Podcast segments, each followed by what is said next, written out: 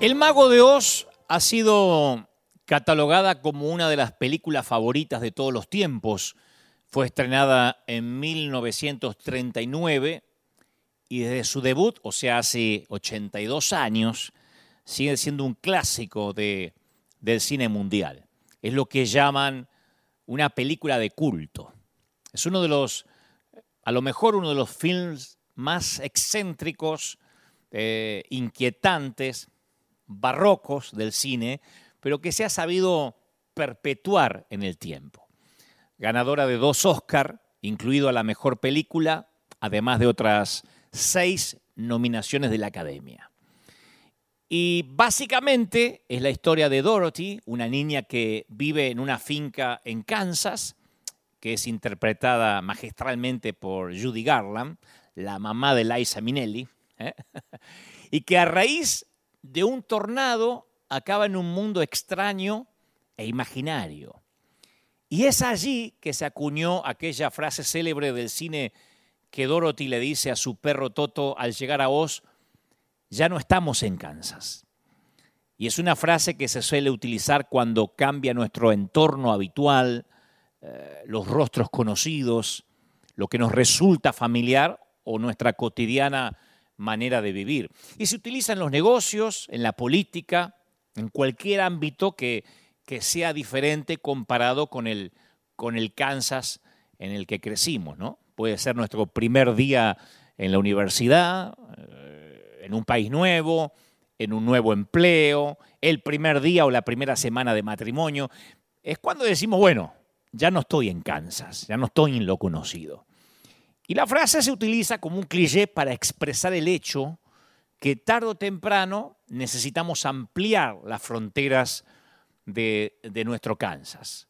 Ahora, yo no estoy sugiriendo con esto que olvidemos de dónde venimos, sino que cuando recordamos de dónde venimos, ese lugar debe estar a una distancia segura del lugar hacia donde nos dirigimos. Por lo general, a menudo nos suele atraer lo que ya conocemos. Entonces nuestro Kansas siempre nos termina atrayendo por lo familiar, por los rostros conocidos. Somos como los peces eh, nadando en compañía de los que se ríen de las mismas cosas, votan al mismo partido, tienen las mismas ideas sobre la vida, el amor, la religión, el trabajo.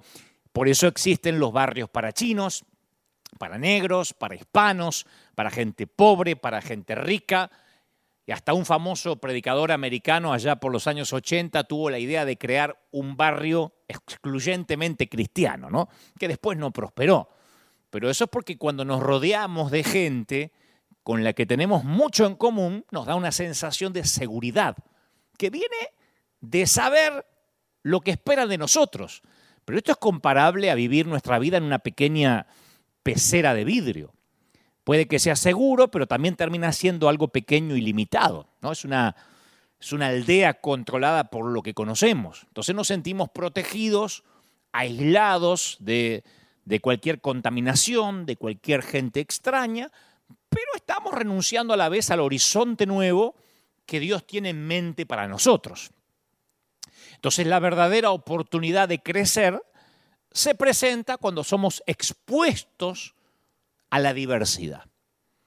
Y esta diversidad suele desafiar nuestra mentalidad estrecha y obviamente estimula el crecimiento, porque Dios nos creó para ser únicos y para ser diferentes.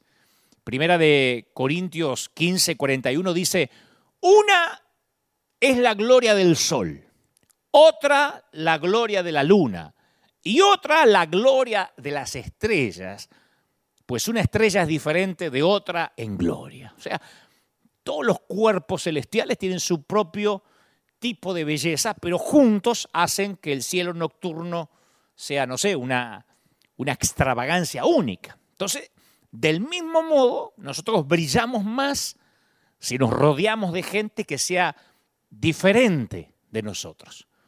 Pero hay un momento en nuestra vida que es imperativo que estemos rodeados de gente que nos complemente, que sea diferente e insisto, que nos complemente en lugar de duplicarnos. en lugar de que sean una copia al carbón nuestra. Y que tengamos acceso a gente que ve las cosas de una manera diferente de la nuestra, eso es lo que nos hace crecer y madurar, especialmente en el ámbito espiritual. Pero claro, como digo siempre, y como decía recién, es bastante natural y común para nosotros buscar aquellos que se nos parecen, nos sentimos atraídos, al principio al menos por, por aquellos que nos parecen, se nos parecen a nosotros. Y, y la cruda realidad es que la vida es demasiado fugaz como para vivir dentro de la pecera de Kansas. La mente estrecha nos dice que no hay nada más allá de la jurisdicción de nuestro Kansas. Y nuestra propia pecera nos va llenando la vida de relaciones y problemas familiares que no nos dejan ver, ver más allá de nuestras narices en la mayoría de las veces. El salmista nos recuerda la fragilidad de nuestras vidas cuando escribe en el Salmo 103.15, eh, dice, el hombre como la hierba son sus días, florece como la flor del campo, que pasó el viento por ella y pereció y su lugar no lo conocerá más. Entonces cuando yo leo esto, digo, esta imagen nos recuerda a un, a un, campo de flores silvestres moviéndose por el soplo suave de la brisa de, no sé, de una cálida tarde y al momento siguiente, ¡fum! un zumbido y el viento los barre. O sea que si nos comparamos con el ejemplo bíblico, estamos acá durante un tiempo demasiado corto. Desde el intelectual al ignorante, la muerte extiende su poder universal sobre todos y cada uno de nosotros, indistintamente de la raza, del credo, del color, un día dejaremos de existir aquí. Entonces, a la luz de esto, reconocer cuánto vale el tiempo afecta nuestra manera de acercarnos a Dios y cómo vivimos nuestra vida. cada momento que vivimos es un recurso irreemplazable, con una provisión limitada. No importa cuán importante, cuán atractivo, cuán rico, cuán poderoso pueda ser, el tiempo no espera a nadie. Y cuando uno sabe esta cruda verdad, yo pregunto, ¿por qué será que nos aferramos a transportar peso que termina afectando el éxito de nuestro vuelo por este breve espacio de tiempo que se llama vida? ¿Por qué ahora, por ejemplo, que estamos a principio de un nuevo año, ¿por qué no inspeccionar lo que nos va a preocupar y lo que vamos a decidir pasar por alto. ¿Por qué pasaríamos nuestros días sumergidos en una red de problemas y asuntos insignificantes? Ahora, yo estoy consciente, y lo hemos dicho en domingos anteriores, que algunas pruebas y algunas turbulencias en la vida, algunos infortunios, no los podemos ignorar. Pero muchas otras cosas son lastres que arrastramos de nuestro propio Kansas son nuestras creencias antiguas, son las cosas que a veces heredamos sin querer, que se nos pegaron por el entorno en el cual nos criamos o nos formamos. Yo conozco muchísima gente que gasta los recursos limitados de sus energías, de su tiempo, extinguiendo fuegos que no valen la pena. ¿Quién no conoce, yo pensaba esta semana, quién no conoce a alguien adicto al drama? Que siempre tiene un problema terrible, que la vida, la vida parece una telenovela, esos culebrones venezolanos, yo cuando era chico, mi, mamá veía esos culebrones venezolanos. Raimundo, Edmundo, ama al mundo, ama Florencia, Hortensia, Independencia. ¿Se acuerdan? Entonces hay personas con reacciones emocionalmente excesivas, ¿no? Con la victimización que esto conlleva. ¿Quién no conoce un adicto al drama? Una persona adicta al drama, ¿no? Que relatan los... Eh, los sucesos cotidianos de su vida, viste, poniendo siempre el poder en el afuera. Siempre son cosas que le pasan. Fatalista, ¿no? Si el nene se le atraviesa un gas, te lo cuentan como que le agarró un cáncer terminal. ¡Ay, no sabes! Estoy orinada por un dinosaurio. Se me constipó el Matías. Vos no sabes. ¡Ay, no puede hacer caca! ¡No puede hacer caca! ¿Qué hice, Dios, para merecer esto? Estoy harta de esta vida. Es el diablo, ¿eh? Es el diablo que le seca el vientre. Entonces, este tipo de protagonismo, te pongo un ejemplo, pues así como tantos otros, ¿no? Y este tipo de protagonismo se basa la lástima que la gente, que esa, esa gente quiere generar. Y de ese modo ganan el afecto, la atención que desean de los demás. Yo siempre digo que las grandes cadenas de telenovelas se perdieron una gran actriz porque no conocieron a mi mamá, a mi vieja. Ella siempre, el día que fuera de sorpresa avisándole, siempre, siempre, si te contestaba el teléfono te atendía con la voz ronca, siempre. Y si iba a abrirte la puerta, siempre salía rengueando así la vieja. Ay, hijo, me viniste a ver. Siempre. Después de los minutos se olvidaba de actuar y caminaba y corría por toda la casa. Pero siempre que salía a la puerta salía la vieja. Ah, digo, ¿qué te pasa? Y los huesos. Ya pronto me voy a morir. 50 años me prometió que se iba a morir. Me psicopateó que se iba a morir. Ahora disfruta la presencia del Señor y finalmente eh, cuando yo me la encuentre cara a cara, le voy a decir, por fin, vieja, después de tanto amenazar, llegaste a la presencia del Señor. Ahora, cada vez que, que yo me acercaba a la puerta, o cualquiera de sus otros hijos, ella salía, ¿cómo te va? ¿Estás mal de la voz? Ay, sí.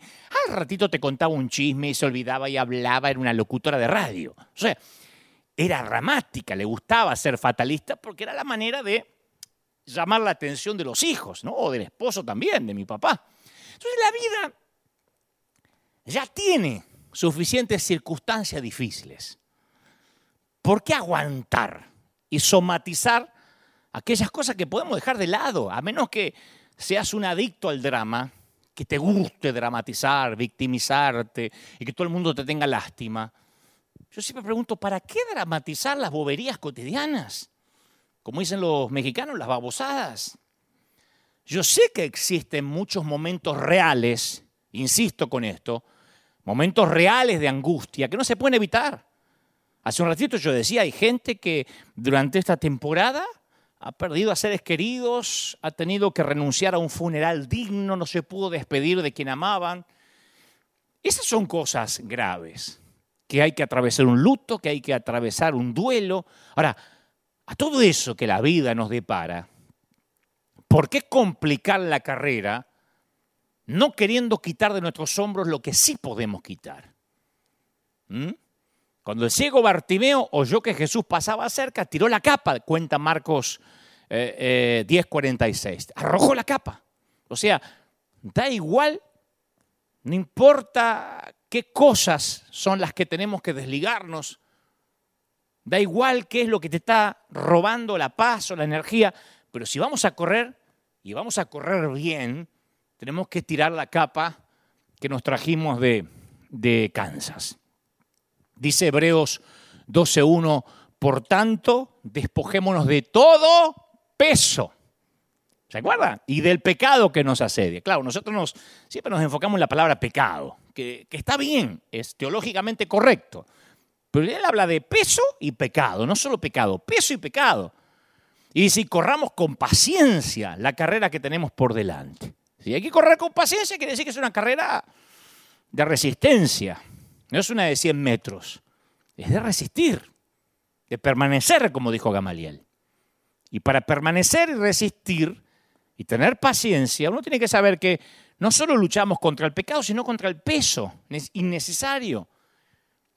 Y tenemos que aprender a deshacernos del peso que estorba nuestro desarrollo. Y nos guste o no nos guste dejar a un lado los kilos que nos restringen, nos restringen del máximo uso del tiempo que Dios nos dio. Tenemos que quitarnos los, los asuntos grasos de la vida. Y necesitamos cortar la basura que nos inflama. Tenemos que forzarnos por eliminar aquellas cosas que llenan nuestra vida, pero que no nos ofrecen nada que nos nutra, ni emocional, ni física ni espiritualmente. Hay cosas que llenan, que inflaman, pesan, pero no alimentan. La pregunta es, ¿qué es lo que nos da energía, nos aviva, facilita nuestra actuación como corredores? ¿Y qué nos agota? ¿Qué nos drena? ¿Qué nos vampiriza? ¿Qué nos carga? Yo suelo contar que me acuerdo la casa de mi abuela Ana, la alemana, eh, Anna Keller, la mamá de mi papá. La OMA tenía una casa en Florencio Varela, en Buenos Aires, Y nosotros la íbamos a visitar y ella tenía la casa repleta de cosas que parecían que habían sobrevivido de la Segunda Guerra. Ropa antigua con agujeros de polilla, de moho. No era que era sucia ni dejada. Era, guardaba cosas, en una acumuladora. Fotos cuarteadas en color sepia metidos en unos horribles cuadros ovalados del finado este, de la finada la otra, este es el otro finado, este es el finado que vino de la... Tanto finado, pero tenía en, un, en cuadros ovalados. tenía una, una máquina de coser, la singe de esa con el pedal abajo, que, era una... yo pienso que estaba para un museo.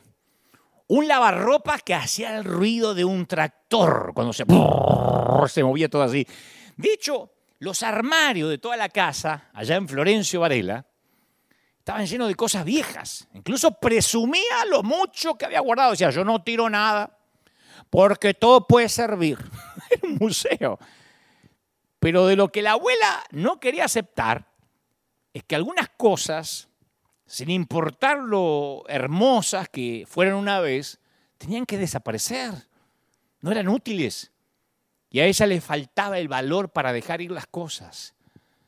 Y yo siempre menciono de tanto en tanto, acá en River lo hacemos, casi una vez al año, que aunque parezca terrible, mi abuela Ana no está sola en esto. La mayoría de nosotros nos aferramos a lo familiar de Kansas, incluso cuando ya no funciona y cuando ya no estamos en Kansas. Somos acumuladores compulsivos de lo que ya es historia. Y si se trata de cosas, a lo mejor tiene cierta solución, pero a veces mantenemos viejas relaciones muertas con gente con la que ni siquiera somos correspondidos. ¿Cuántos seguimos siendo leales a una amistad que no nos es leal a nosotros? Pensalo.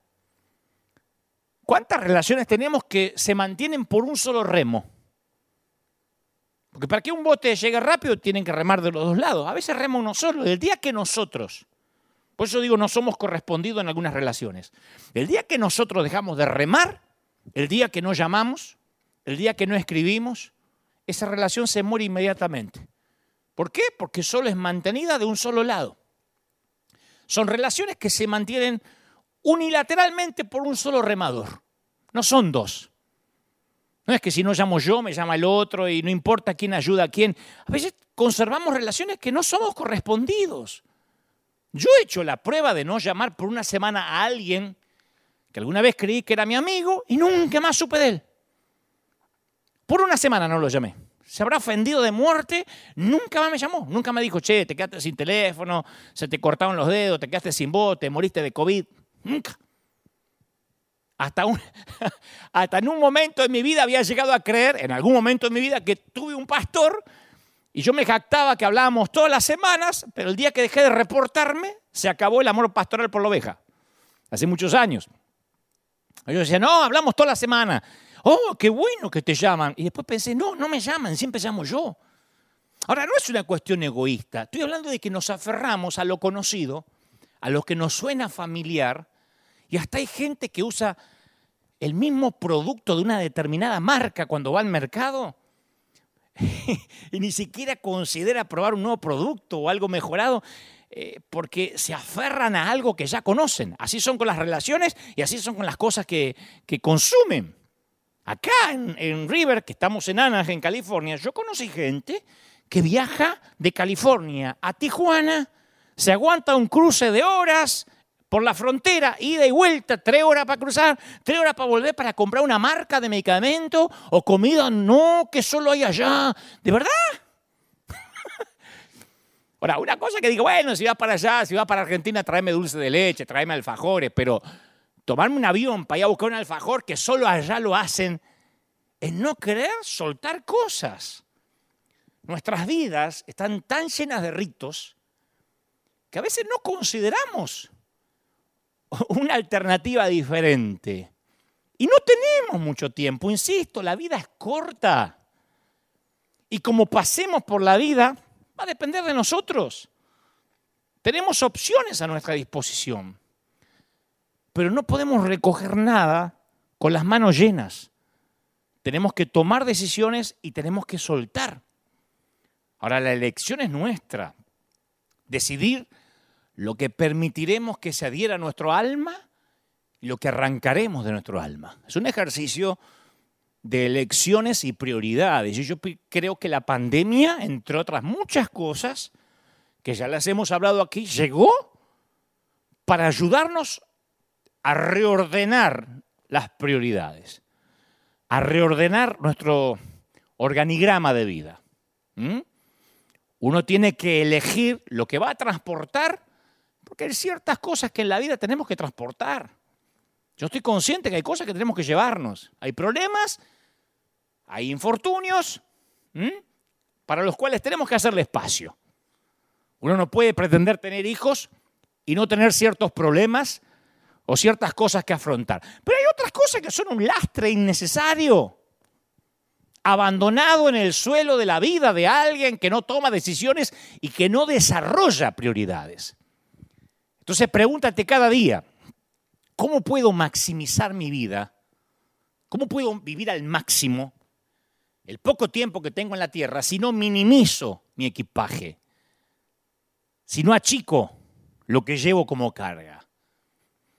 Los aviones no vuelan si no comprueban el peso de la carga. Nadie vuela con demasiado peso.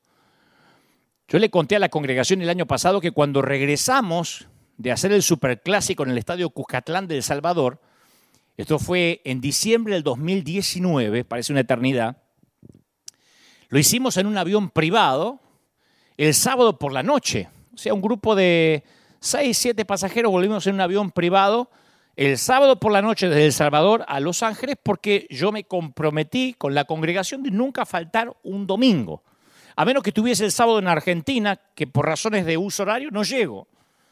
Pero que como acá, si rentamos un avión, podíamos llegar, llegamos casi a las 8 o 9 de la mañana. Así que el directo para tener los dos servicios habituales. Me comprometí a no faltar un fin de semana en River, así que terminó la cruzada el sábado en El Salvador y nos fuimos a un avión privado. Y llegamos a la pista y llegamos cada uno con sus carriones. ¿Viste que son las maletitas chiquitas de, de mano, esas que se ponen arriba en los aviones comerciales? Y sale el piloto, el gringo, y dice, no, si viajan con esas maletas, no garantizo llevarlos a destino. O ustedes o las maletas. Y al principio nos quisimos revelar. Pero después nos explicó que con peso, que cada uno tenía su maletita, íbamos a volar más bajo, íbamos a gastar más combustible y que no nos aseguraba si iba a poder llegar de un solo envión, que iba a tener que aterrizar un par de veces a mitad de camino, en el mejor de los casos si podía aterrizar. Y ese día, obviamente dejamos las maletas y fuimos nosotros nada más con lo puesto. Ese día yo aprendí que cuanto más alto vueles o cuanto más alto quieras volar y más rápido quieras llegar, menos peso puedes transportar. Entonces debemos decidir qué vamos a cargar y qué no. ¿En qué merece la pena este año poner nuestra atención? Porque mi querido, no todas las situaciones que salgan a nuestro encuentro merecen nuestra atención, a menos que seas un adicto al drama como era mi mamá. A menos que te guste ver a alguien decir, ay, acá estoy, te guste que te tengan lástima. Si no te gusta el drama, tenemos que elegir, tienes que elegir qué vas a cargar y qué no. Uno de los principios, creo, básicos de la sabiduría es elegir qué batalla vamos a pelear. La gente que nos drena, acordate que la gente que nos drena está distribuida estratégicamente de modo que nos encontremos dos o tres por día. Vos decís, uy, escribí el primero, pero recién son las nueve de la mañana, todavía te faltan dos más, te vas a encontrar. Y yo he aprendido a distinguir las cosas importantes de los parásitos de la vida, del peso innecesario. Y parte del peso que arrastramos de nuestro Kansas es la vieja deuda. Y yo no me refiero, cuando digo la vieja deuda, a la económica que pudimos arrastrar, alguna hipoteca, algún préstamo, porque tarde o temprano esas deudas se terminan de saldar, ¿no? O condonan, terminan por sí misma. Yo me refiero a la deuda que la gente deja en nuestra puerta. Y una vez hablé de esto y yo lo quiero decir hoy a través de este servicio online, de este mensaje online. Esas deudas que la gente deja en nuestra puerta porque nos ayudaron en algún momento, o yo estuve ahí para vos cuando no eras nada, yo fui el que te ayudé. Hay que honrarlos. Yo creo en la honra, no me estoy desdiciendo lo que siempre digo aquí. Pero evitar que la gente deje en nosotros un sentimiento de endeudamiento eterno con ella. ¿Viste ese síndrome del te estaré por siempre agradecido? Suena noble, pero termina robándole la gloria a Dios. Insinúa que estamos donde estamos a causa de quien Él usó. Entonces uno agradece por el martillo, pero no le rinde un homenaje al martillo o al clavo. La herramienta es eso, es una herramienta. Honramos la herramienta, pero no estamos adorando la herramienta de por vida. Esto puede pasarnos con nuestros padres, con nuestros hermanos, con algún pastor que pretende que toda la vida estemos endeudados porque alguna vez nos ayudó. En primer lugar, si Dios usa a alguien para abrir una puerta, no te olvides que es tu don el que hace que esa puerta después permanezca abierta. Esto es como cuando un actor se sube al escenario. Alguien te puede ayudar en el casting o incluso a que no hagas el casting, pero una vez que estás arriba del escenario, del stage, o se encienden las cámaras, depende de tu nivel de habilidad para entretener a la audiencia y quedarte ahí. Si no, por mucho acomodo que tenga, te pegan una patada. Entonces, el, endeudamiento moral hace que tengas largas ataduras, que tengamos largas ataduras con gente que a veces quiere llevarse el mérito por lo que Dios ha hecho en nuestra vida. Y escucha esto, aunque esto sea solo para entendidos. Hago un paréntesis. Honra a quienes te bendijeron. Yo soy el primero que defiendo esa disciplina, ese principio de la honra. Pero en algún punto, y alguien tiene que escuchar esto, en algún punto tienes que decidir que ya es suficiente. Romanos 13:7 dice, pagad a todos lo que debéis. El que tributo, tributo. El que impuesto, impuesto. El que respeto, respeto. El que honra, honra. No debáis a nadie nada, sino amaros unos a otros. Pablo le dice a la iglesia de Roma que tenemos que pagar para estar libre de deudas, sea tributo, sea honra, lo que sea. Y así poder amarnos mejor unos a los otros libremente, sin deudas en el medio. O sea, el amor es la única deuda que uno, puede, que uno no puede saltar por completo, ¿no? El problema viene cuando permitimos a otros manipular y convertir nuestros sentimientos de gratitud en una deuda pendiente que solo le pertenece al amor. Y esta presunción de endeudamiento es el pecado de Geisi, un siervo de Elías que no pudo soportar ver a Naamán recibir su sanidad de la lepra sin recompensa a cambio. Dijo, no, el tipo tiene que pagar. Si el tipo estaba leproso que, con siete zambullidas va a ser, va a ser así nomás. Mi, mi, mi, amo no le habrá querido cobrar, pero yo le voy a cobrar. Él estaba convencido que debía recibir más de lo que merecía. Y haciendo esto trajo destrucción sobre sí mismo. Entonces, tristemente, no se dio cuenta que no fue él, ni siquiera el profeta el que a Namán, sino Dios. Y la avaricia de Giesi le causó la muerte con la lepra que Dios le había quitado a Namán. Entonces todos tenemos gente que nos ha bendecido. Somos el producto de gente que confió en nosotros y los honramos, los apreciamos. Yo siempre honro de acá a todos los hombres de Dios que me ayudaron, que confiaron en mí, desde los primeros pastores, desde el primer pastor que se llamaba Darcy Antuni de Souza, hasta el pastor Héctor Jiménez, que un día me dijo, flaco, subí a predicar y yo tenía 19 años, hasta Claudio Freyson, que fue el hombre que oraba por mí en pleno mover y en plena unción, cada pastor, Juan Carlos Ortiz, que me abrió las puertas de lo que era la Catedral de Cristal, cada hombre de Dios, yo lo bendigo y lo honro. Y son hombres que no piden honra, en este caso de los que te mencioné. Pero a lo mejor uno se encuentra en la vida con gente que quiere más de lo que merece. Viste que cuando terminamos de pagar una hipoteca o un préstamo, el banco no nos tiene que volver a llamar. La deuda ya fue pagada. ¿Sí? La obligación ya no existe más. Pero siempre hay un ¿sí? o alguien con espíritu de ¿sí? que llama a nuestra puerta y todavía intenta cobrar una hipoteca que ya ha sido pagada en su totalidad. A veces son nuestros propios padres. No, es que tu madre que dio la vida por ti, mira cómo tengo las manos de fregar tu mugre, te crié. Bueno, mamá, ya está, te voy a honrar, pero no tengo una deuda moral eterna con, con mi papá o con hermanos. Eso puede pasar con familiares, con seres queridos, con mentores. Por el hecho de que una vez hubo una deuda, a ciertas personas a veces les cuesta aceptar que hayamos seguido adelante con nuestra vida. Y a veces es difícil, es difícil quitarte ese peso de encima, pero tenemos que saber que según se incrementa nuestra altura, nuestro vuelo, hay que hacer elecciones difíciles sobre quién nos va a acompañar a lo largo del camino. Y está muy bien ser una persona amable, pero sería absurdo seguir haciendo pagos mensuales al banco por una hipoteca que fue ya saldada hace tiempo. Poner la amabilidad por encima de nuestro bienestar es absurdo. Y escuchar lo que Dios me dice que te diga, los complejos mesiánicos de intentar ser a veces más buenos que Dios, hacen que terminemos crucificados.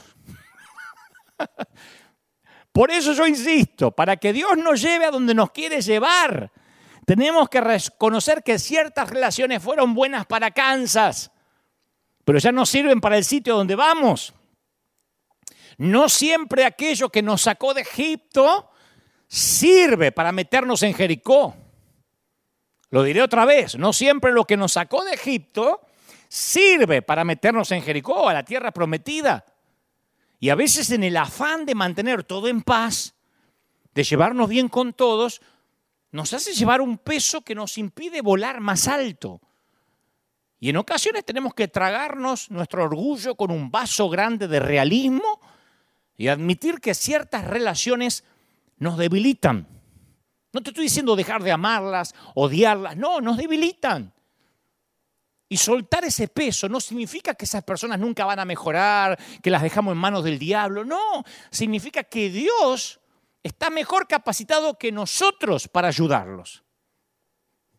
Viste que a veces, a menudo, cuando vemos que otros están en apuros, queremos ayudar. Pero hay que tener cuidado con la gente que parece vivir en necesidad perpetua. Nosotros somos una iglesia que ayuda. No hemos parado de mandar inyecciones financieras a fundaciones e iglesias y así vamos a seguir y lo hacíamos antes de la pandemia, amueblando casas, ayudando pero siempre tratamos de discernir con la ayuda del Espíritu Santo a la gente que intenta hacernos sentir culpables por no estar siempre ahí para ellos. Porque Dios es el único que puede estar siempre ahí para ellos. Hay gente que te dice, ay, no, no, no, no, nunca me hubiese imaginado que me iban a amueblar la casa y se pone a llorar. Y hay otros que nosotros no pasamos el video no le sacamos fotos ni porque te dice, ah, sillón marrón, mm, no me combina con la pared. ¿No tienen otro? Porque está acostumbrada a que le lluevan las cosas. y te lo, me acuerdo que salíamos cuando esta pandemia estaba bien fuerte, que había comenzado ya por marzo, por abril del año pasado, salíamos a repartir comida en, ciertos barrios, en barrios muy pobres. Claro, acá no hay casas de láminas ni de cartón, pero son gente que uno cuando entra, se asoma a la casa, te das cuenta que viven peor que en casas de lámina o de cartón de nuestros países, ¿no? Y algunos con lágrimas en los ojos, no esperaba. Y otros, como el gobierno los ayuda y les ayudan los curas de allá y les ayudan los testigos de Jehová del otro lado. Y llegamos nosotros, ah, ¿qué tienen? No, no, no, eso no consumo. Eh, déjeme dos bolsas, como si fuéramos los repartidores. Entonces hay una enorme diferencia entre ayudar a alguien y llevarlo en brazos. A veces la ayuda constante puede ser incluso un impedimento. Podemos pensar que solo estamos siendo amables, pero podemos convertirnos en un bastón, en un facilitador. Cuidado. ¿Para qué van a intentarlo? Si siempre estamos ahí nosotros para darle todo. Hay gente ciega, no vidente, que cuando Jesús le pregunta, ¿qué quieres que haga por ti? Responde, necesito un bastón blanco porque le conviene seguir siendo ciegos y que le den un bastón. Es duro, pero es así, yo los he conocido por años. Escogen la parálisis, viven dependiendo de bastones ajenos y luego culpan a Dios por no poder caminar por sí solos o por no poder ver. Y yo en estos años he aprendido que todo aquello que una persona recibe, escucha, todo lo que una persona recibe sin haber trabajado para obtenerlo, no te estoy hablando de una vez, en que la misericordia, en que vas y lo ayudas a alguien que no tiene trabajo, que no, como estos abuelitos que ayudamos en el proyecto Honra. Yo estoy hablando de la gente que se acostumbra a recibir algo por lo cual no le costó ningún esfuerzo, es porque otra persona trabajó para que la tenga. Me hace acordar a cuando alguien me decía, ¿y por qué no hace como Carlos Anacondia en Argentina que hace todo gratis? Carlos Anacondia nunca hizo nada gratis. Lo pagaba él. A mí me hacían, cuando yo cobraba, por ejemplo, una conferencia eh, para líderes en cualquier parte del mundo, me decía, Dante, perdiste la senda antigua, no haces más las cruzadas gratis, los superclásicos gratis. Nunca fueron gratis. Pagamos el estadio, pagamos la música, pagamos el sonido, las luces, cada cosita, alguien lo paga. Gratis no te da nadie, ni estadio, ni nadie. A vos te salió gratis, pero alguien trabajó. Ni siquiera los gobiernos pueden entregar nada a nadie si primero no se lo quitan a otra persona. ¿Estamos? Para que el gobierno le dé algo a alguien es porque se lo está quitando otra parte de la sociedad.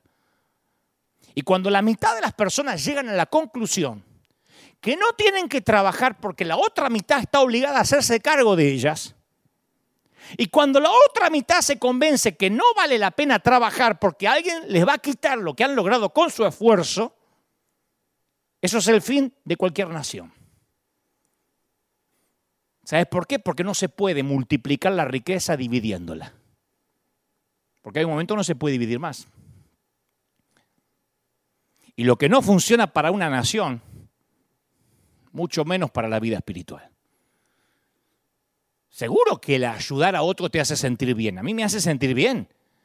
Pero a veces tenemos que diferenciar el ayudar a la necesidad de ser necesitado. A veces tenemos una necesidad de que nos necesiten. Y eso se interpone con nuestra propia necesidad de crecer. Los pastores solemos sufrir ese síndrome de la gente me necesita. Y no queremos delegar, y a veces ni al Espíritu Santo le dejamos que actúe porque la gente me necesita. A veces yo leo algunos posts de algunos que dicen que yo soy el que visito, yo soy el que hago. Si yo no estoy en el campo, la iglesia se cae. Y nosotros somos falibles. Dios un día hace así y se terminó el, el, que la gente necesita, el mirar cómo la gente me necesita. A veces hay que dar un paso atrás y dejar que muchos caminen por sí solos.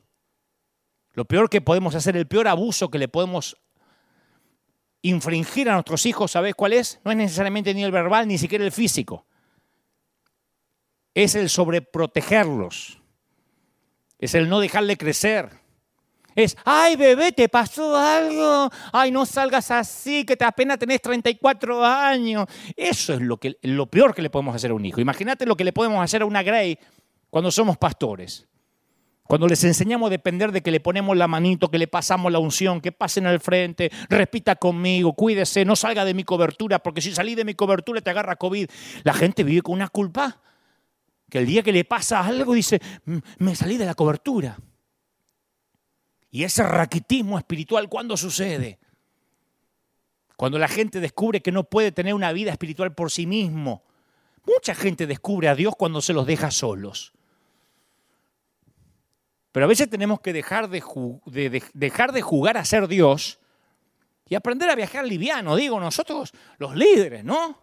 Estoy haciendo una autocrítica.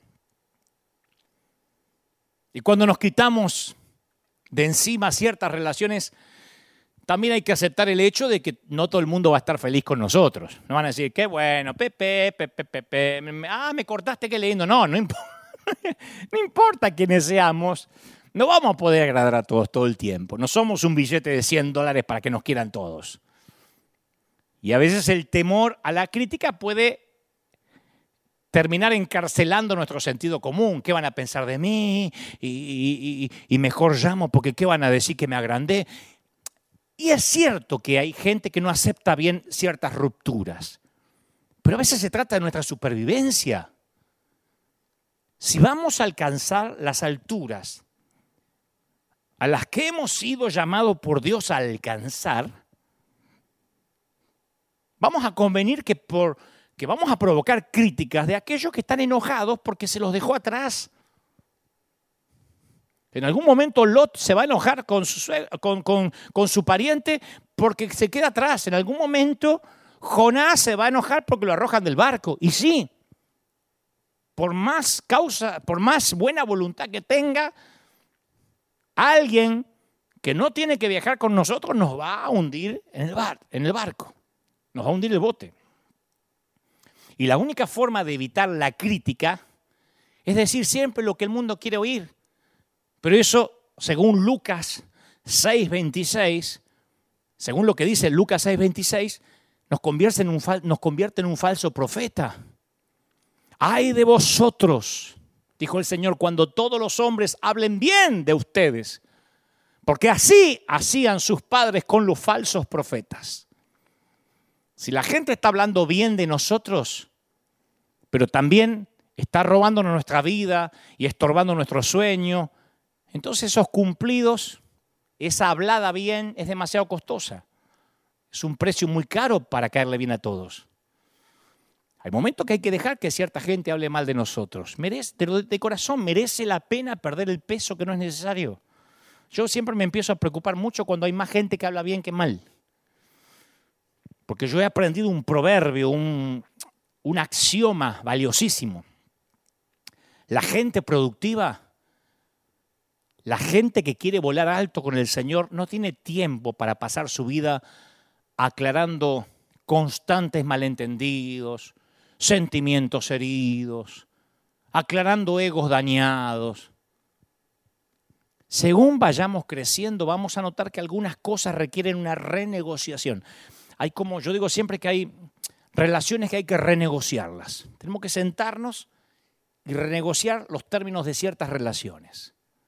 Yo tuve que hacerlo con la iglesia mucho antes de la pandemia, ya por el 2019, 2018, 2017. Decirle, gente, no espere que yo le resuelva la vida a ustedes, ¿eh?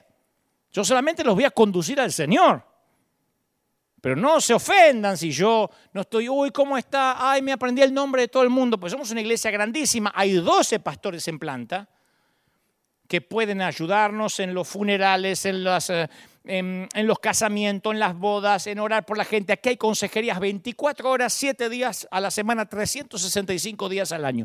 Pero yo tuve que renegociar las expectativas que algunos podían tener porque venían de iglesia donde llamaban al pastor ocho veces por la noche porque, ay, pastor, no puedo dormir, ay, tengo un callo, ay, me agarró la menopausia, óreme porque me agarraron los calores. No. A veces hay que renegociar. Yo solía llamar a gente que me decía, ¡eh! Algunos parientes. Era hora, Dante, que te acordaras de llamarme. Pero él jamás me llamaba. Otra vez, botes mantenidos con un solo remo.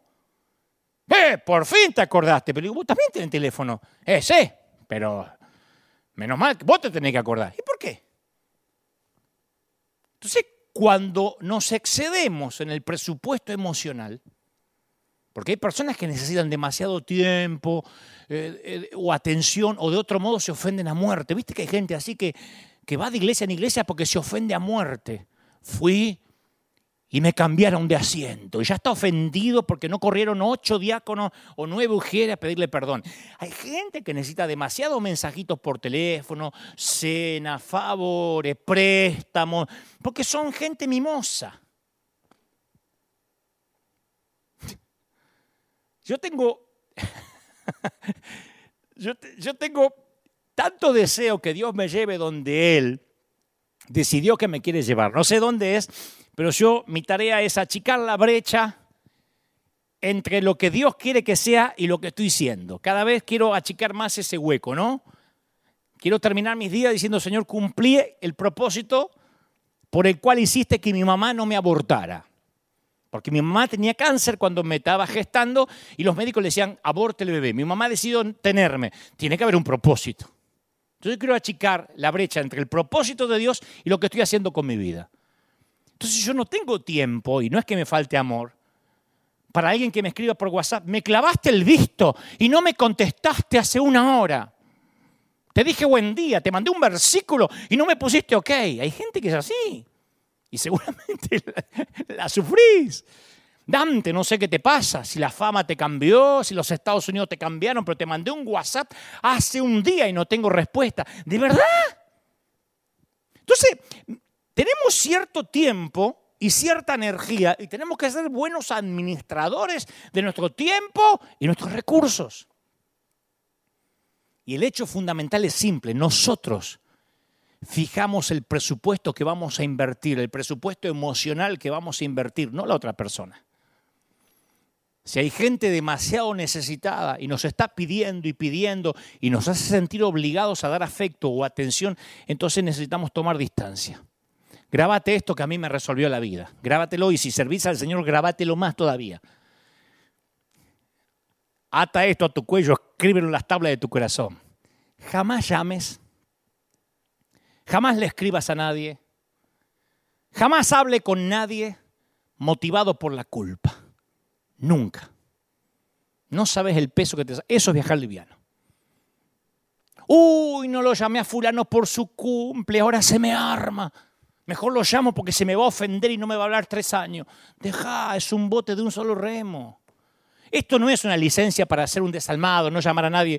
Digo, hacerlo por amor, no por culpa. Uy, le tendría que escribir a Mengano porque queda mal si no lo hago.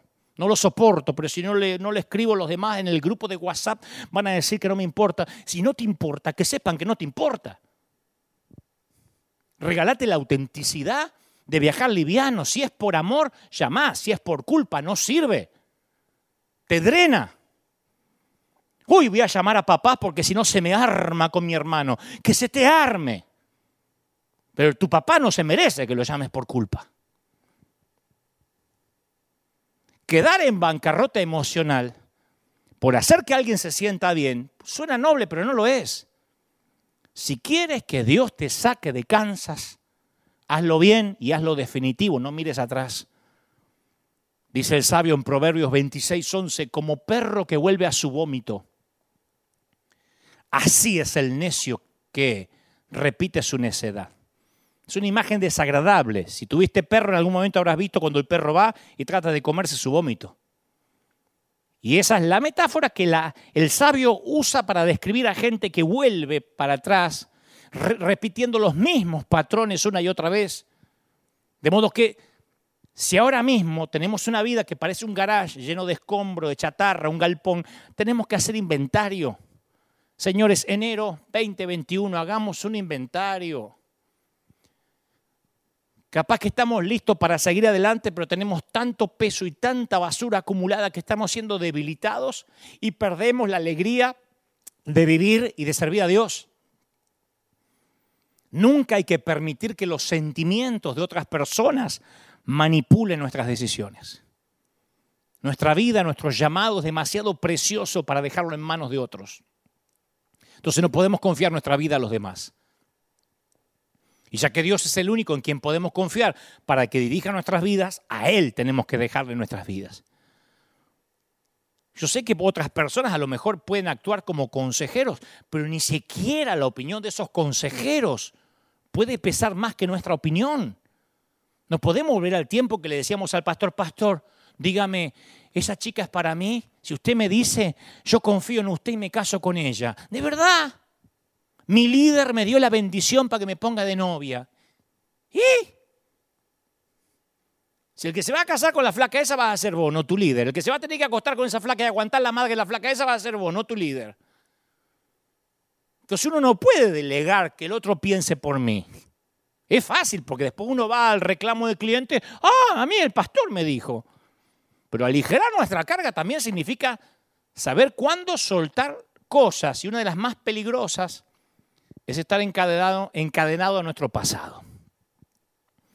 Porque yo hablo de relaciones y hablo de, de, entornos que nos trajimos desde Kansas, pero a veces arrastramos cosas que hicimos, todos cometimos errores. Y todos nos lamentamos, pero la vida es demasiado corta como para permitirnos ser prisioneros en la cárcel de las malas decisiones y las malas elecciones. Ya está. El carcelero de la prisión de los errores pasados es la culpa. Y se encarga de mantenernos cautivos, torturándonos con lo que podríamos haber sido, lo que podríamos haber logrado, si no me hubiese casado, si me hubiese casado, si no hubiese abortado, si me hubiese divorciado, si hubiese tenido menos hijos, si hubiese tenido más... Ya está. Lo malo es que la mayoría de nosotros no nos damos cuenta de que somos nuestros propios guardianes de esas cárceles de culpa prolongando nuestra sentencia. Y muchas veces nosotros mismos actuamos como nuestro propio juez, jurado y fiscal. Y nos damos a nosotros mismos una vida de sentencia de culpa cuando deberíamos darnos cuenta de que hay solo un juez y Él nos perdona. ¿Cómo te ama el Señor? Y si tu Padre te libra de tus pecados, ¿por qué continúas con grillete de tu pasado, de lo que hiciste en Kansas? Ahora, yo no estoy diciendo que pases por alto tus errores, porque hay consecuencias con las que vamos a tener que vivir. Pero de cualquier modo, hay que abandonar la culpabilidad. Eso hace la sangre de Cristo, quitarnos la culpa. No podemos pasarnos la vida en el cementerio de la culpabilidad batallando con los cadáveres del pasado. Hay que firmar el certificado de defunción y enterrar el pasado. Dejar atrás asuntos muertos no significa que estamos renunciando, sino que estamos conservando la fuerza, las energías para lo que realmente merece la pena, para las cosas que sí podemos cambiar. Mi querido, tenemos que enterrar todo lo del 2020 para atrás y que descanse en paz. Ya está. Es hora de hacer un inventario. Las empresas lo hacen cada año. Y a veces dan ciertas cosas por perdidas para poder seguir adelante y obtener mayores beneficios. Y la mayoría de las veces una mala relación, algo que traemos del pasado, viene a ser como una pierna con gangrena. Si no la amputas, la infección se extiende por todo el cuerpo, te lo prometo. La bilis amarga de una mala relación puede filtrarse en cualquier otro aspecto de tu vida y puede destruir tu familia, llevar tu ministerio al fracaso y ennegrecer tu corazón. Entonces la gente que no tiene el valor de cortar aquello que no está sano, al final termina perdiendo mucho más. uno podría ser más, más productivo si no tuviera que pasar todo su tiempo debatiendo y defendiendo su postura, pero a veces estamos inmersos en relaciones que están llenas de conflictos. Yo sentí fuertemente que cuando la pandemia termine, cuando esto pase, tenemos que hacer un inventario de eso que iba absorbiendo nuestra vida, de esas relaciones que mataron nuestros sueños, que contaminaron nuestro futuro. Hay cosas que son enemigas de la grandeza.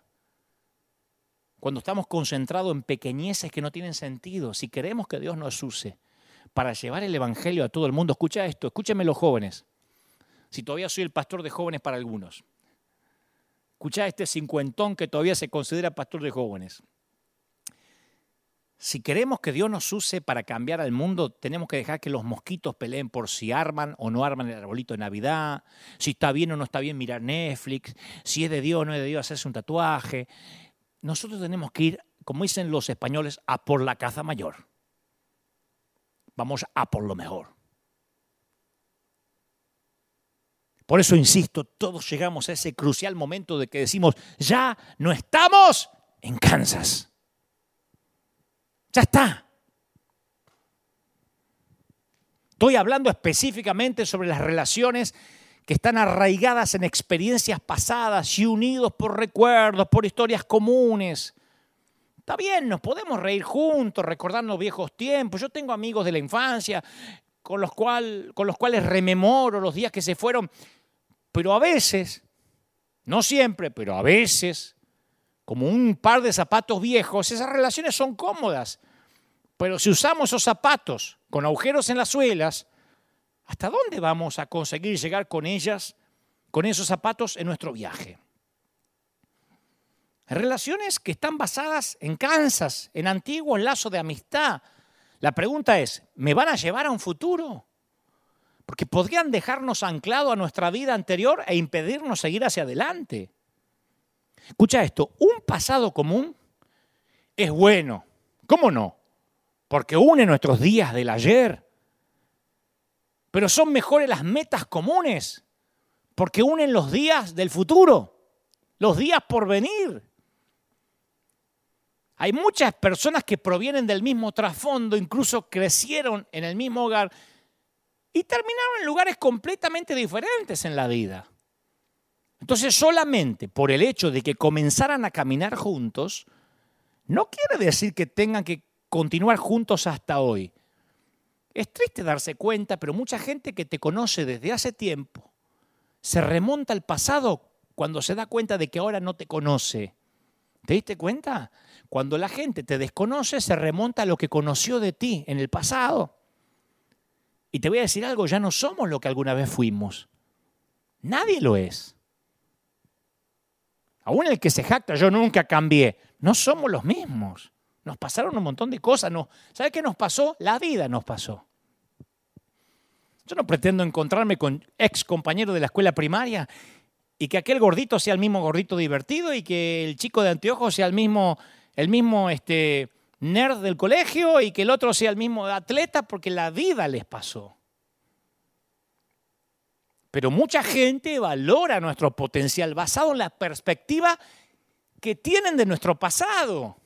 Mateo 13:54 dice, y venido a su tierra, Jesús les enseñaba en la sinagoga de ellos. De tal manera que decían, ¿de dónde tiene este? Escucha, ¿de dónde tiene este la sabiduría y, y estos milagros? ¿No es este el hijo del carpintero? ¿No se llama su mamá María, sus hermanos Jacobo, José, Simón y Judá? ¿No están sus hermanas con nosotros? ¿De dónde tiene estas cosas?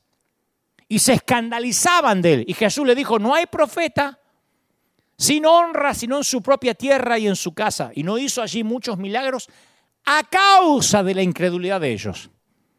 No hizo milagros en su propia ciudad Jesús y no por la situación geográfica.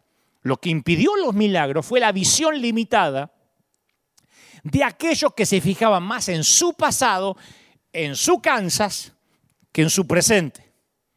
Porque vos fíjate que ellos reconocían su sabiduría, vieron los milagros, pero su opinión pudo más porque la basaron en lo que conocían de Jesús anteriormente.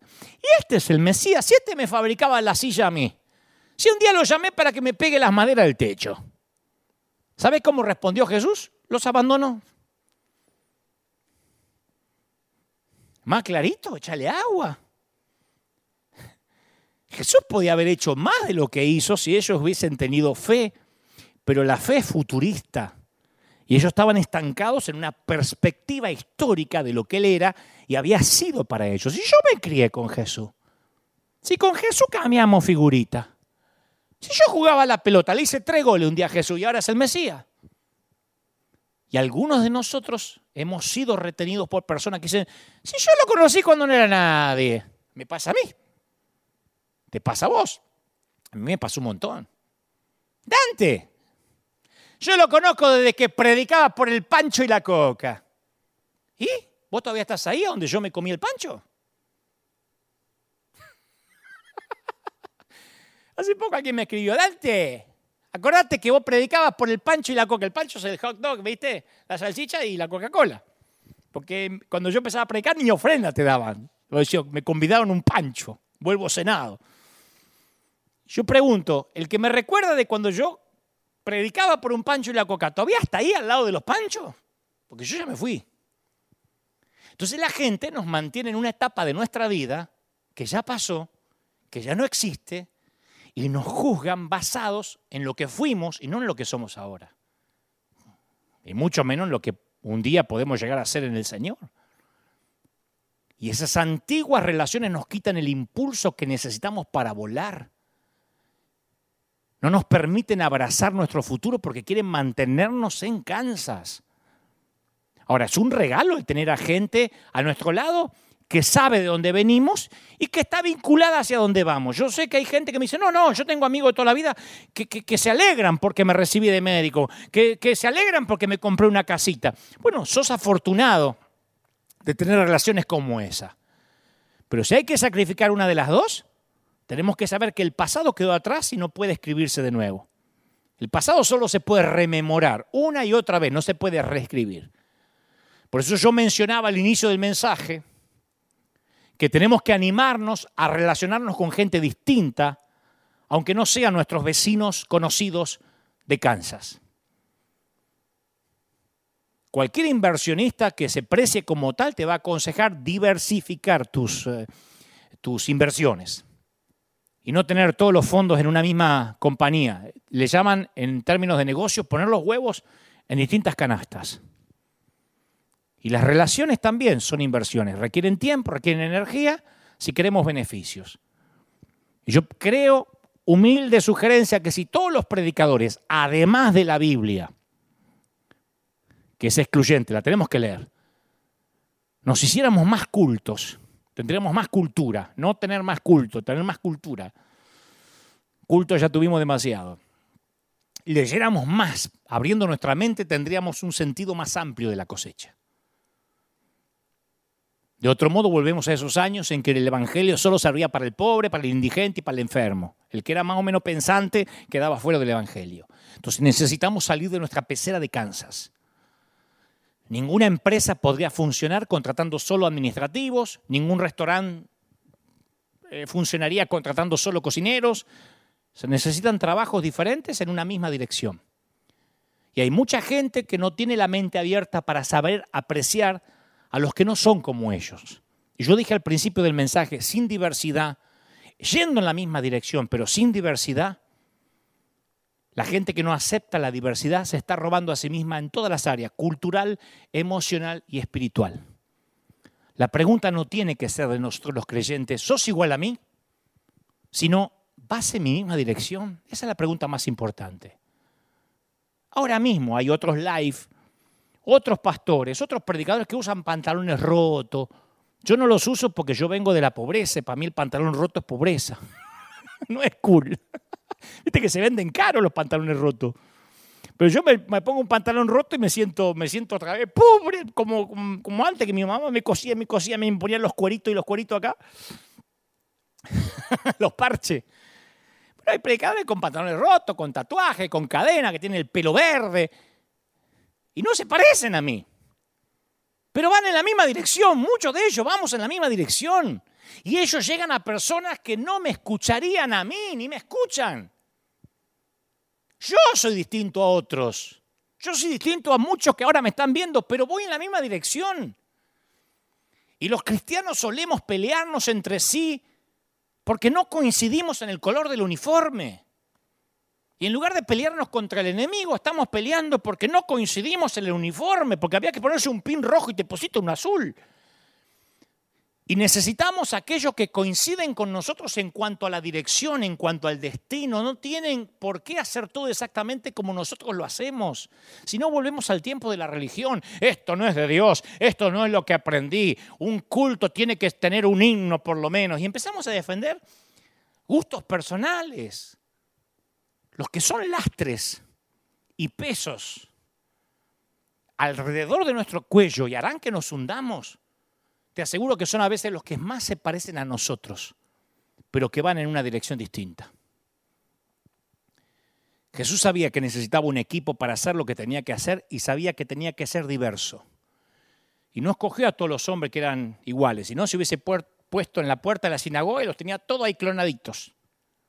Él necesitó de un Juan que era más relacional, menos rudo que Pedro, pero esa diversidad fue diseñada para que ellos pudieran unir sus fuerzas. En muchas iglesias tenemos algún Juan intentando que todo el mundo sea como él y que actúe como él, si no, no tenés la sana doctrina de Juan. O algún Pedro de carácter fuerte que exhorta a todos los que no son como él. Y el que no es como él le corta la oreja. Pero el poder de Dios vino sobre estos discípulos tan diferentes en Pentecostés y obtuvieron un mismo espíritu. Y a pesar de ser tan diferentes, sus fuerzas se desataban cuando iban en la misma dirección y empezaron a fluir juntos. Entonces Jesús conocía el poder de la asociación, basada en la diversidad y en la dirección común. Y mi querido, si este 2021, mi querida, queremos pasar al siguiente nivel, tenemos que rodearnos de gente que esté ahí, aunque nosotros todavía no hayamos llegado, gente que sea distinta a nosotros no es gente de nuestro Kansas que dejamos atrás, sino conexiones en la tierra que Dios nos preparó. Yo te voy a decir esto, una parte significativa de nuestro crecimiento ocurre cuando nos relacionamos con gente que está más adelante que nosotros, en algún sentido. Eso te da oportunidad para crecer. No aferrarnos al que tiene el mismo color, piensa igual que yo, se corta el pelo igual que yo. La cosa más importante es no permitirnos vivir nuestra vida dentro de una burbuja, dentro de una pecera en Kansas. Eso es lo que la pandemia vino a romper en el cristianismo, esa mente de gueto, de secta, de nos juntamos y tenemos comunión solo con los que piensan como nosotros. Había hay gente que me escribe que dice, yo no, no, no, no te veía Dante porque mi pastor te prohibía, me prohibía que te vea. Y yo digo, ¿cómo te prohibía si estabas en tu casa? No, pero no quería desobedecer. Fíjate hasta qué punto el control puede llegar. ¿Cómo yo voy a controlar lo que te guste escuchar en Internet? Puedo aconsejar, pero después decir, no, no, no lo escuches a este, no lo escuches al otro, el otro no me queda simpático. Mucho antes del 2020, mucha gente ya vivía en cuarentena de la vida real. Encubados en un vivero lleno de gente que era como ellos. Pero lo nuevo de Dios se suele abrir con gente que no tiene que ver con nuestro Kansas natal. Mira, voy a terminar con esto. Hay una historia fascinante que refleja lo que trato de decir en el libro de Ruth, capítulo 2. Dice que Ruth la moabita dijo a Noemí, te ruego que me dejes ir al campo, recogeré espigas en pos detrás de aquel a cuyos ojos hallaré gracia. Y ella respondió, anda, hija mía. Y fue y llegando espigó en el campo detrás de los segadores. Yo no voy a ocupar mucho tiempo con esto, pero Ruth, la moabita, era nueva en Belén. La nuera de Noemí. No estaba acostumbrada a la manera que ellos hacían las cosas. Pero aprendió por asociación. Empezó espigando detrás de aquellos que estaban cosechando. Y al igual que Ruth, podemos espigar detrás de los que están más adelantados que nosotros en el reino. Si queremos crecer, tenemos que asociarnos con aquellos que se han matriculado en áreas a las que nosotros queremos llegar. No podemos mirar en nuestra pecera al que es igual. Tenemos que recoger lo que ellos dejan hasta que tengamos lo que ellos tienen. Tenemos que recoger lo que ellos dejan hasta que tengamos lo que ellos tienen. Ruth permaneció al lado de una señora mayor, de su suegra, llamada Noemí, ex suegra, porque acuérdate que el esposo de Ruth, el hijo de Noemí, ya había muerto. Y Noemí conocía cómo funcionaban las cosas. Y es importante en esta temporada que viene asociarte con personas así. Si te quedas en tu propia liga, vas a perder el campeonato. Yo no sé si todo el mundo está entendiendo a dónde estoy llegando ahora. Pero no importa, ahora me quedo con los, con lo como el Señor diría, el que tiene oídos que oiga. Noemí era diferente, era de otra nacionalidad, de otra edad, tenía un grado de madurez distinto. Y yo imagino que Ruth decía cosas sin sentido en comparación a la sabiduría de Noemí, una señora anciana, y habría momentos en los cuales las dos no se entendían, suegra y nuera. Pero eso traía el crecimiento. Noemí era una perfecta guía para llevar a Ruth a un estado más profundo en su vida. Y lo que hizo que Noemí fuera de tanta bendición para Ruth fue el hecho que conocía donde había estado Ruth y también donde Ruth estaba ahora. Entonces las personas que conocen solo nuestro pasado son esenciales porque somos el producto de nuestro pasado. Eso configura nuestra personalidad. Pero la mayoría de la gente que nos conocía de antes, insisto, tiende a anclarnos en lo que conocían de nosotros y ahogan nuestro crecimiento de ahora. Si ellos mismos no progresaron, van a ver tu, desarrollo como una traición. Hay gente que le molesta que te vaya bien, porque ellos no crecieron a la misma estatura y van a intentar por todos los medios minar tu vida para que vuelvas a ser como ellos te conocían. ¿Qué te venís a dar vos? Si vos saliste de acá del barrio, hay gente que como no salió de al lado del pancho y de la coca, no quiere que vos tampoco salgas. Y después están las personas que saben dónde estamos ahora, pero no saben de dónde venimos. Y esto es igual de grave, porque tampoco son objetivos. No conocen nuestras luchas, no conocen nuestros procesos. Son los que ven nuestra tierra prometida, nos conocieron ahora, pero no conocieron nuestros desiertos. A veces me escribe gente que me dice, ¿por qué te fuiste a Estados Unidos? ¿Qué? ¿No te importa tu Argentina? ¿Eh? ¿Que es que allá el dólar rinde más? Y algunos de ellos ni siquiera habían nacido. No eran ni cristianos cuando yo por 40 años, cuando por 40 años sembrábamos fortunas en campañas en todos los estados de Argentina. Y no solo los grandes estadios, porque que siempre fueron gratis y jamás levantamos ni siquiera ofrendas, sino que en el 2000 recorrimos 23 estadios en las 23 provincias de mi país, de La Quiaca a Ushuaia. Yo me recorrí la Argentina por lo menos siete veces, de punta a punta. Y aún estando acá, seguimos sosteniendo ministerio de mi país. Pero nadie puede apreciar la magnitud de nuestro éxito si no vio la ferocidad de nuestras luchas. Ah, pero vos podés hacer muchas cosas porque tenés los recursos. Vos porque tenés los recursos. Ahora, ¿no será que tengo los recursos porque hice muchas cosas? Porque yo también nací en Kansas y sin recursos. En mi caso, no tuve la providencia de heredar nada. Yo no soy el hijo de nadie, ni me crié como hijo de pastor, ni heredé el apellido de papá. Pero hay cierta gente que no conoce de dónde venimos. Es como entrar en, una, en un cine a mitad de la película y decir, che, che, ¿por qué dijo eso? ¿Y por qué no viste la película, macho? ¿Cómo vas a apreciar lo que está pasando si no te perdiste media película yendo a orinar? Entonces Noemí podía apreciar las dos cosas en Ruth, el pasado y el presente. Conocía el pasado de, Ruth, de Moab, y conocía su presente y el futuro que le tenía para ella. Noemí fue una mujer con vista, guiando a una mujer ciega a través del laberinto de una nueva experiencia. Noemí era los ojos de Ruth en un mundo que Ruth no conocía. Fue su tutora, consejera, para evitarles errores innecesarios. Ruth salió de su tierra de Moab, vino a Belén, se encontró con toda clase de normas nuevas, leyes, religiones, ideologías sociales. Yo creo que Ruth fue la primera en decir, ya no estamos en Kansas. Dios la había llevado a un lugar para lo cual no estaba preparada. Iba a tener que depender de Dios y de la persona que Dios había puesto a su lado. Era como Dorothy en la, en la tierra de Oz. Necesitaba dirección. Y yo sé que algunas veces pensamos, mi vida está muy lejos de Kansas. Recordalo siempre, si querés ir a la tierra prometida tenés que salir de tu casa. Tenés que salir. En mi caso, claro que amo la Argentina. Nunca me desprendí de mi país. Pues son mis raíces. Pero si Dios no me hubiese traído aquí, no se hubiese traído aquí hace 11 años, 12 años ya, no hubiésemos podido transformarnos en este granero que somos para el resto del mundo. Él sabía la estrategia. Porque es fácil decir, me voy de Argentina porque acá no me reconoce nadie, ¿viste? Acá me estoy muriendo de hambre. Nosotros habíamos llenado todos los estadios, Dios nos había bendecido, la vida resuelta. Pero de pronto el Señor nos lleva fuera de Kansas, tiene nuevos planes, nuevos propósitos. Isaías 43, 18 dice, no os acordéis de las cosas pasadas ni traigáis a memoria las cosas antiguas. Y aquí yo hago cosa nueva.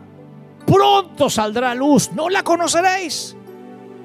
Otra vez abriré camino en el desierto, ríos en la soledad. Las fieras del campo me honrarán, los chacales y los pollos de avestruz, porque daré aguas en el desierto, ríos en la soledad, para que mi pueblo, para que mi pueblo beba. Este pueblo que he creado para mí, mis alabanzas publicará. Dios dijo que Él va a controlar a las y, alimentar y saciar la sed de las fieras del campo. Y Él lo hace para que no nos quedemos en casa, perdiéndonos oportunidades que Él tiene a causa de nuestro miedo de los depredadores en un terreno extraño. Él nos va a guiar con seguridad, desde Kansas hasta nuestra tierra prometida. ¿Sabe cuál era el Kansas de Ruth? Moab. Su tierra natal, lo que era familiar, su zona cómoda, sus dioses. Pero su tierra prometida requería que saliera de lo familiar. Y puede que tu Kansas sea tu viejo trabajo, tu vieja iglesia, tu viejo vecindario, tu vieja relación con el pasado. Salí de Kansas. encontrar la gloria que Dios te prometió. Yo he tenido el placer de viajar por medio mundo. Y Dios sabe con qué corazón te lo cuento. ¿eh? Me senté a la mesa con artistas, con músicos, con políticos y hasta presidentes o jefes de Estado. Imagínate. Yo está claro que tengo un doctorado honoris causa, pero académicamente no pasé el segundo año del secundario. ¿eh? Así. Rajuneando así, salí del segundo año del secundario. Y por providencia divina he dado conferencias en universidades, a cónclave de médicos, a ingenieros, a gente de todos los niveles culturales. Conduzco un programa en la cadena CNN sin siquiera ser periodista. Yo creo que ni ellos saben por qué me contrataron. Y después de vivir todo eso, ¿sabe lo que digo? Qué lejos Dios me llevó desde mi Billinghurst natal. Tan solo porque confía en Él. En otras palabras, ya no estoy en Kansas cuando reflexiono en toda la gente que conocí, las conexiones que Él me permitió tener y a dónde me llevó, me doy cuenta que tengo una vida rica, profunda, porque me animé a salir de casa. No sabes cuánto te ama el Señor. Y te ama tanto que me pidió expresamente que cuando nos veamos, te diga que entierres el año 2020, lo sepultes, firmes el certificado de defunción, lo cremes lo incineres, ni te guardes la ceniza del 2020. Sueltes el peso innecesario, que te dispongas a volar lo más alto que Él ha soñado para tu vida. Porque después de todo, tú y yo, vos y yo, ya no estamos en Kansas. Padre, gracias por los que están mirando ahora este mensaje por primera vez. Oro por los amigos que ahora van a recibir a Jesús en su corazón. Si es la primera vez que escucha este mensaje y dice, Señor, yo quiero volar alto contigo, yo quiero que ahora te arrepientas de tus pecados, que le digas, Señor, yo sé que he metido la pata, pero quiero que anotes mi nombre en el libro de la vida. Quiero reconocerte como suficiente Salvador y Señor. Lo único que tienes que hacer es orar, clamar y creer que el Señor hace nueva todas las cosas. Yo quiero orar por los que están del otro lado, por los que claman, por los que ahora están pendientes a este mensaje. Yo sé que este mensaje te ha liberado. Yo siento que este mensaje te ha liberado, que te ha quitado peso, que te ha quitado, te ha quitado carga. Me dice el Señor que te diga, y aquí te bendigo, y aquí te levanto, porque te ama el Señor. ¿Cómo no te va a amar si en sus manos te tiene esculpido? Me dice el Señor que vienen tiempos nuevos. Lloro para que este año 2021 sea un año de bendición, un año de sueños, un año de crecimiento, un año donde lo pasado quede atrás y te eh, decidas a volar alto, sin peso, dejando relaciones. Ya no estás en Kansas, pero estás en el reino de Dios. Y Dios dice, hay tiempos donde vas a tener que cortar, hay temporadas en que vas a tener que dejar cosas atrás. Pero lo que viene, lo que tengo para ti es mayor de lo que has vivido. Deja espacio para lo nuevo. Limpia para que venga lo nuevo que tiene el Señor. Porque te ama el Señor, te bendice. Oro por los que están enfermos. Oro por los que ahora están pasando por el virus. Oro por los que están en casa con síntomas. Oro por los que les empezó la preocupación de que el Señor los había olvidado. Me dice el Señor que te diga, no te entregues, no baje los brazos. Yo estoy contigo, dice el Señor. Oro por nuestra congregación, por River, a toda la gente maravillosa de River, a ese escuadrón de búsqueda en combate contra las filas invasoras. Gracias porque siembran, porque son fieles, porque no fallaron en las primicias, porque no fallan ningún día de la semana porque oran, porque sostienen y porque son parte de este río que llega a las naciones. Te bendice el Señor, te cubre, te llena de favor. En el nombre del Señor de las multitudes, te bendigo. Amén y amén. Aleluya. Que Dios te bendiga. Que Dios haga resplandecer su rostro sobre ti. Me fascinó transmitirte este mensaje porque es un mensaje no de escritorio, sino que yo he vivido en muchas ocasiones. Gracias por estar ahí. Que Dios te llene, que Dios te bendiga, que Dios te multiplique. Nos vemos aquí, Dios mediante, firme como talón de oso dentro de siete días. Te dejo con la placa final, con nuestra manera de, la manera de comunicarte con nosotros y seguimos confiando en el Señor. Este es el día que ha hecho el Señor. Te bendice el Señor. Chao, hasta la próxima. Nos vemos y que termines bien este domingo.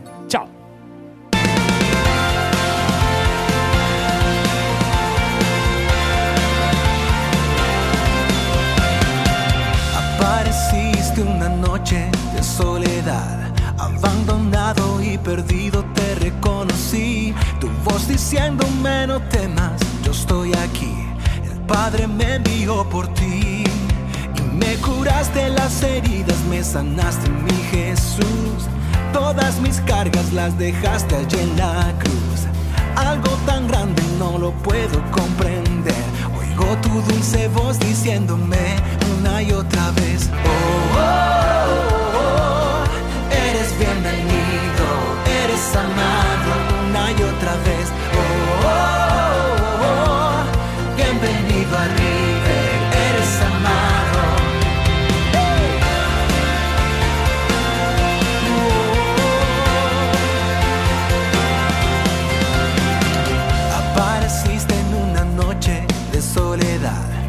Abandonado y perdido te reconocí. Tu voz diciéndome no temas, estoy aquí. El Padre me envió por ti. Y me curaste las heridas, me sanaste, mi Jesús. Todas mis cargas las dejaste allí en la cruz. Algo tan grande no lo puedo comprender. Oigo tu dulce voz diciéndome.